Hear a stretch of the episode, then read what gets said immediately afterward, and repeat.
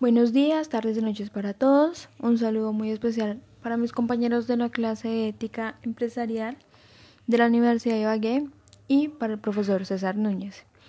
Para esta intervención trataremos el capítulo 6, el cual se titula Asesoría ética en la empresa hacia un nuevo concepto de empresa. Empezaremos con, eh, por lo primero, institucionalización de la ética en la empresa. La necesidad de especialización en el profesionalismo es el supuesto básico de cualquier tipo de asesoría. En general, suele entenderse por asesoría toda actividad realizada por un experto que consiste en aportar sus conocimientos y aconsejar a instancias de empresa para ayudar la toma de decisiones óptimas en los diversos procesos de la actividad empresarial. Representa, por así decirlo, una especie de complementación o compensación que el especialista desde su competencia puede ofrecer a la empresa.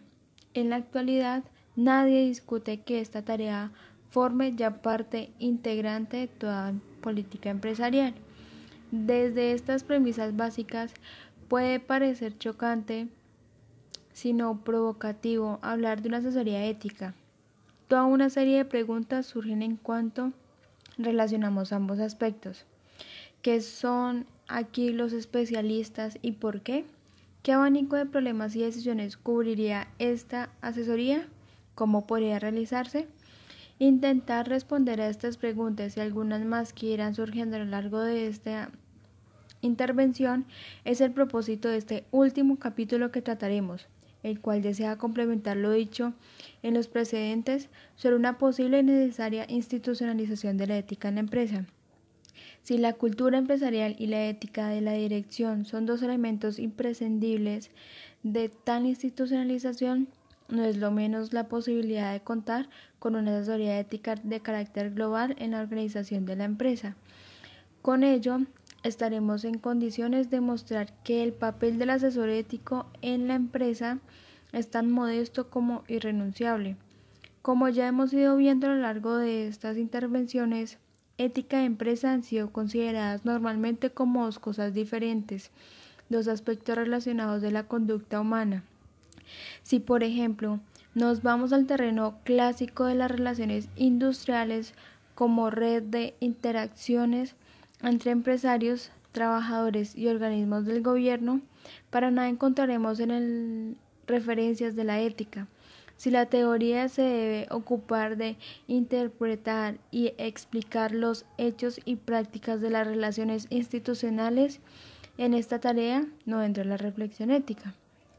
Disciplinas como la economía, sociología, la psicología o el derecho son los encargados de dar razón de los componentes que a juicio Dunlop conforman un sistema de relaciones industriales, a saber, actores, contextos e ideología. Esta falta de relación entre el mundo de la ética y el mundo de la empresa responde a lo que tenemos en términos teóricos se ha denominado sistema de complementariedad o también teoría de los dos mundos. En suma, a idea de que existe un vacío imposible de salvar entre la ética como esfera de lo privado, de lo subjetivo, de la conciencia individual y la empresa como esfera objetiva, libre de cualquier tipo de valoración o sujeto tan solo a principio supremo de la ganancia. La empresa no se mueve por criterios morales sino económicos. Esto es, los negocios vienen regidos por las restricciones legales y por la competencia del mercado. La idea de una lógica, unas leyes, propias de las relaciones empresariales por una parte y de una ética como expresión de los deberes morales referidos a la vida privada. Por otra, ha funcionado tan bien que hasta hace muy poco podríamos decir que se trataba de una autocompensación de la sociedad moderna.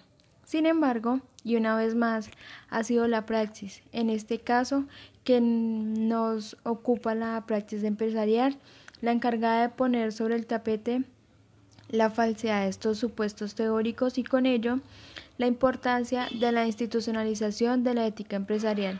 Primero, en Estados Unidos, luego en Europa y desde hace unos años también en España. Las voces a favor de una presencia de la dimensión ética en la empresa no han cesado de crecer. Estas voces se han dejado oír desde la sociedad, pero también y no en menor medida desde los propios empresarios. En efecto, hace unos 20 años la asesoría ética ha tomado un papel decisivo en la sociedad empresarial norteamericana, sin necesidad de descansar al lector con demasiadas cifras. Son un ejemplo, es suficiente demostrar esta realidad. Los resultados obtenidos por un reciente trabajo empírico sobre la industrialización de la ética en la empresa, realizado por el Center of Business Ethics, con un muestreo formado por 500 empresas industriales más importantes de Estados Unidos y las 500 empresas de servicios más significativas fueron los siguientes. Un 93% poseían en 1991 un código ético y un 32% de las mismas con un comité específico para temas teóricos. La tarea encomendada a tales comités era en un 80% la observación y control de las actividades éticas de la empresa, así como la supervisión sobre el desarrollo de la política empresarial. No solamente encontramos en las empresas los Code of Ethics, sino también diferentes formas de incorporación a la ética como los Ethnic Committees of the Board of Directors, a los que hay que sumar una última novedad, la ECNIS Hotline o Open Line, donde a través de una llamada telefónica anónima, por supuesto, se puede requerir información acerca de aspectos como el control de calidad, el mal uso del tiempo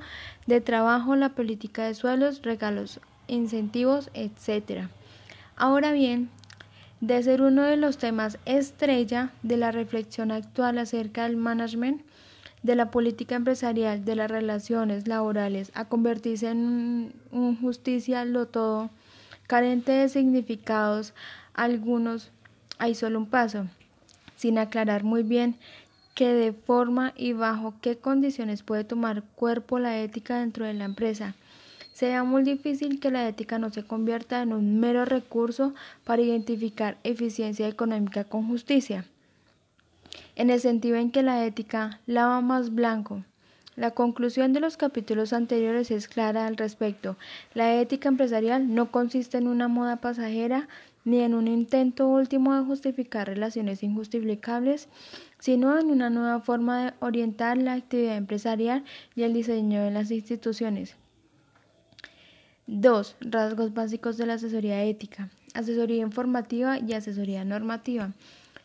Uno de los objetivos de la ética radica en justificar la validez de las relaciones entre los hombres, es decir, en ofrecer una explicación racional de la obligatoriedad con la que las normas de la las constituyen se representan. La reflexión ética lo que nos hace lo que nos dice es cuáles son las razones por las que debemos actuar de una manera determinada y no de otra con lo cual tiene, por así decirlo, una influencia indirectamente normativa en la praxis, contribución totalmente imposible de eludir, pues el ser humano tiene la capacidad de actuar por una autoobligación, es decir, capaz de determinar por sí mismo su conducta. El sujeto no se somete solo a las normas por el miedo al que irán o por la coalición jurídica, también se somete a ellas porque está convencido de su validez, de su legitimidad, de su carácter justo. Esta adhesión subjetiva es lo que solemos denominar libertad. En consecuencia, al final, el objetivo de la ética como filosofía moral no es otro que la libertad. De estos presupuestos, es evidente que la asesoría ética debe tener un carácter normativo a diferencia de una asesoría informativa. Mientras la asesoría informativa se centra en la mediación del saber técnico, en los medios y métodos de la realización de objetivos, reglas de producción, introducción de nuevos materiales, marketing. La asesoría normativa se dirige hacia el planteamiento de objetivos, de fines, con referencias a las normas sociales y a los principios morales que rigen su validez. Una buena decisión empresarial no debe tomarse atendiendo solo a las leyes técnicas, sino también lo debe hacer con respecto al marco social y humano en lo que se inscribe desde al que las diferencias restantes estratégicas deben también ser evaluadas. La asesoría normativa se refiere al cómo la normatividad, al por qué, son dos cuestiones que deben ir juntas, por lo que son analíticamente diferentes. La especificidad de la asesoría normativa aparece con toda claridad cuando nos fijamos en las diferencias del sistema jurídico innovación en los comportamientos y en relaciones empresariales más allá de la formación estrictamente jurídica. El derecho se encuentra ante probablemente tiempo y su situación, es decir, las soluciones jurídicas exigen un elevado coste de tiempo y dinero. La regulación jurídica representa problemas de abstracción y por ende déficits de aplicación, esto es una rigidez y formalidad que deja fuera cada circunstancia particular.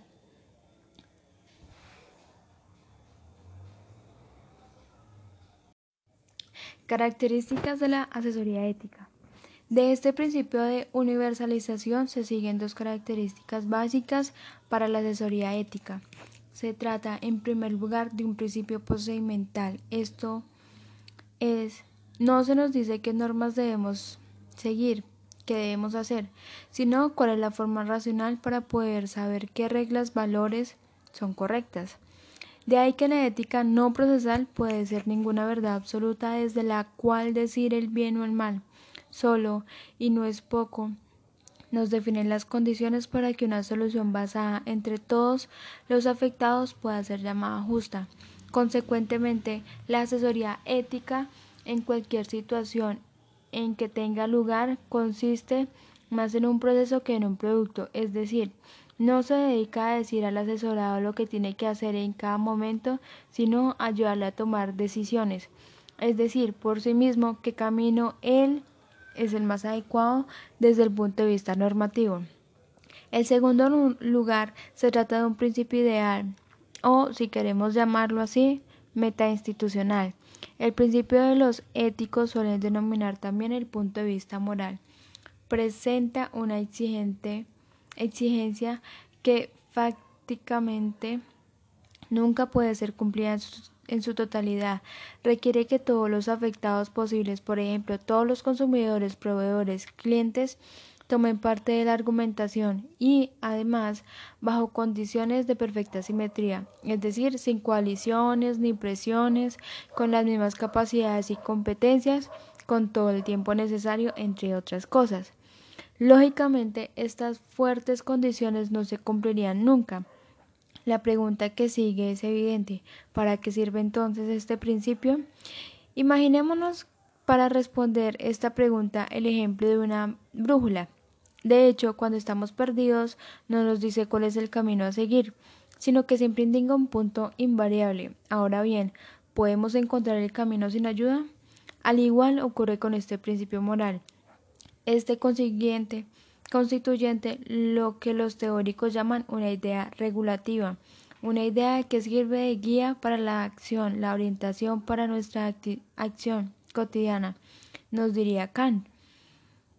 Sin esta idea no tendríamos un punto de referencia desde donde analizar la situación, desde donde poder decidir racionalmente nuestros problemas prácticos.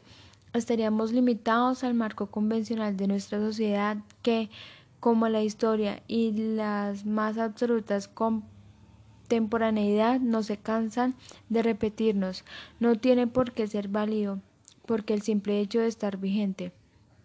De esta condición ideal del criterio moral deriva una segunda característica importante de la asesoría técnica. No solo puede concretar su asesoramiento de forma negativa, pues dar un abanico de posibilidades de orientaciones, pero solo puede ofrecer una respuesta concreta en el caso en que se violen algunas de las condiciones que permiten un acuerdo racional no puedo avanzar cuáles sean los resultados del acuerdo, pero sí decirnos cuándo se están incumpliendo algunas reglas básicas que permitirían el caso de relacionarse alcanzando un acuerdo. De todo lo anteriormente dicho, se deriva que la asesoría ético-empresarial tiene como principal objetivo ofrecer una ayuda, una orientación para la resolución consensual de conflictos en los contextos específicos de la acción empresarial. Desde estas premisas, el ético puede ser considerado un especialista, esto es, poseer un saber específico en tres niveles diferentes. El primer nivel se refiere a la necesidad de aclaración de conceptos básicos de la racionalidad económico-empresarial con referencia a la exigencia moral de acuerdo como criterio general. El segundo nivel entra ya en el terreno específico de la empresa.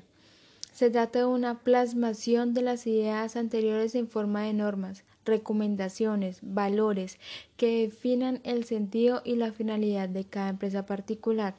El tercer y último nivel consiste en aplicar estas normas generales que definen a la empresa en el terreno particular y situacional de la toma de decisiones empresariales, es decir, en, en los casos concretos.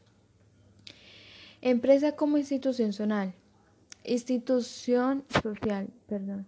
La empresa como institución capaz de formar, de tomar decisiones como conjunto de relaciones humanas con una finalidad determinada ya siempre tiene una dimensión moral. La cuestión es más bien saber cuál. Ni un enfoque correctivo consiste en entender la ética como un antídoto con la lógica propia de la empresa, ni un enfoque funcional consiste en concebir la ética como un número instrumento al servicio de la estrategia empresarial. Pueden constituir un punto de apoyo suficiente para la asesoría ética. Se requiere más bien de un enfoque integral que entienda que la dimensión moral no es algo externo a la empresa ni tampoco un mero instrumento al servicio del beneficio empresarial, sino que responde más bien a la necesidad de la legitimación o validez que requiere la empresa como institución social que es. De este marco normativo, el método trabajo consiste en sacar a la luz las reglas que hacen posibles la acción empresarial a través de un análisis de sus elementos fundamentales. El significado pleno del concepto eficacia aparece en toda su amplitud en cuanto realizamos el siguiente razonamiento. Si no existe una racionalidad empresarial neutra, si más bien todas las acciones empresariales responden a múltiples intereses sociales que pueden entrar en conflicto, si existe una interdependencia de beneficios y costes, entonces preguntar por la eficiencia o cómo veremos la calidad de una empresa puede ser asunto exclusivo del cálculo económico, debe de perder también de una respuesta entre todos los afectados e implicados. Las decisiones empresariales nunca son decisiones privadas, pues afectan la calidad de vida de terceras personas. De ahí que la determinación de las preferencias empresariales no puede ser solo una cuestión de empresarios o management, sino que deben realizarse siempre desde el horizonte de la consideración en la medida de lo posible de todos los afectados. La cuestión no es actuar ni inmoralmente ni antieconómicamente. El objetivo de la ética empresarial es precisamente analizar el campo de intersección entre ética y acción empresarial. Busca una integración entre criterios éticos y económicos. Esto es, síntesis innovadoras que recojan esta intersección. Es necesario para ello un diálogo empresarial entre los implicados acerca de la utilidad o los costes, tanto internos como externos de la empresa. Podemos hablar así de la política empresarial orientada al consenso. Tres consideraciones, estas tres consideraciones que podemos sintetizar bajo el rótulo de la idea regulativa del diálogo político empresarial, constituye desde el cuál se debe actuar el asesor ético empresarial. Dimensiones de la voluntad empresarial. Uno de los elementos claves dentro de los valores y conceptos que la empresa transmite a la sociedad y de los que deriva su legitimación es el de calidad. El concepto de calidad depende de los resultados empresariales, sean productos o servicios, resultados que a su vez deben equilibrarse con los costes sociales que ha sido necesario utilizar. Si el balance entre costes y beneficios sociales se inclinan hacia los primeros, estaremos ante el peligro de una pérdida de legitimidad social. Lo importante para nuestro objetivo es que la dimensión ética es una parte decisiva dentro de este concepto de calidad con el que la empresa se presenta a la sociedad. Este concepto de calidad no es dominio exclusivo de lo que hemos denominado asesoría informativa, la optimización de recursos, la elección de proveedores, entre otras cosas. Esta tarea es lógicamente necesaria, pero no suficiente. Hace falta una asesoría normativa que pueda dar razón de relación entre la empresa y la sociedad, es decir, entre calidad empresarial y calidad de vida. Desde el marco normativo que hemos propuesto, esta explicación debe realizarse desde la búsqueda de una armonización de un acuerdo entre los dos ámbitos de interés que se mueven dentro y fuera de la empresa. Y esto no es solo un problema de elaboración de información, sino un problema de formación dialógica, de voluntad de todas las partes implicadas. Con esto finalizamos nuestras actividades en torno a la clase ética empresarial de la Universidad de Ibagué en el semestre 2021A. Agradecemos al profesor por todo, por compartir todos sus conocimientos y feliz noche.